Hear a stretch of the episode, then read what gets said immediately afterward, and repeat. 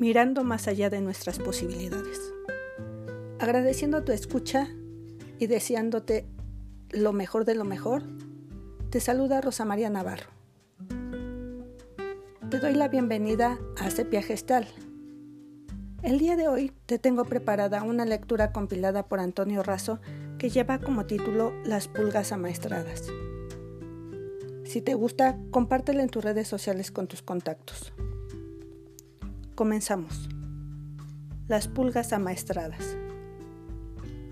Si introducimos en un envase de cristal de cuello ancho una buena cantidad de pulgas y acto seguido tapamos con cuidado el frasco, ¿cuál será su reacción?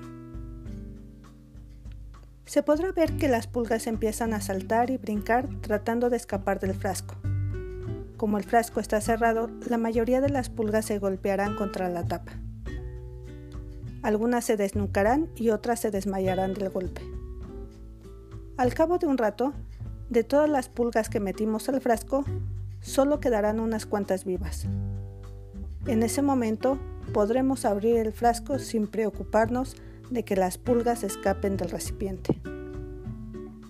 ¿Qué ha sucedido?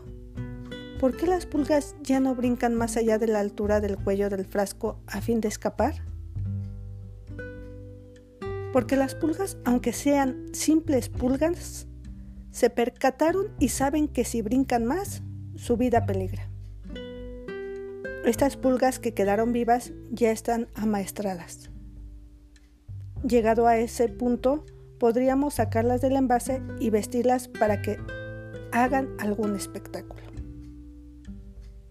Recuerda, los obstáculos limitan aparentemente tus posibilidades. Alza la vista, ve más allá, brinca más alto y cambia el paradigma.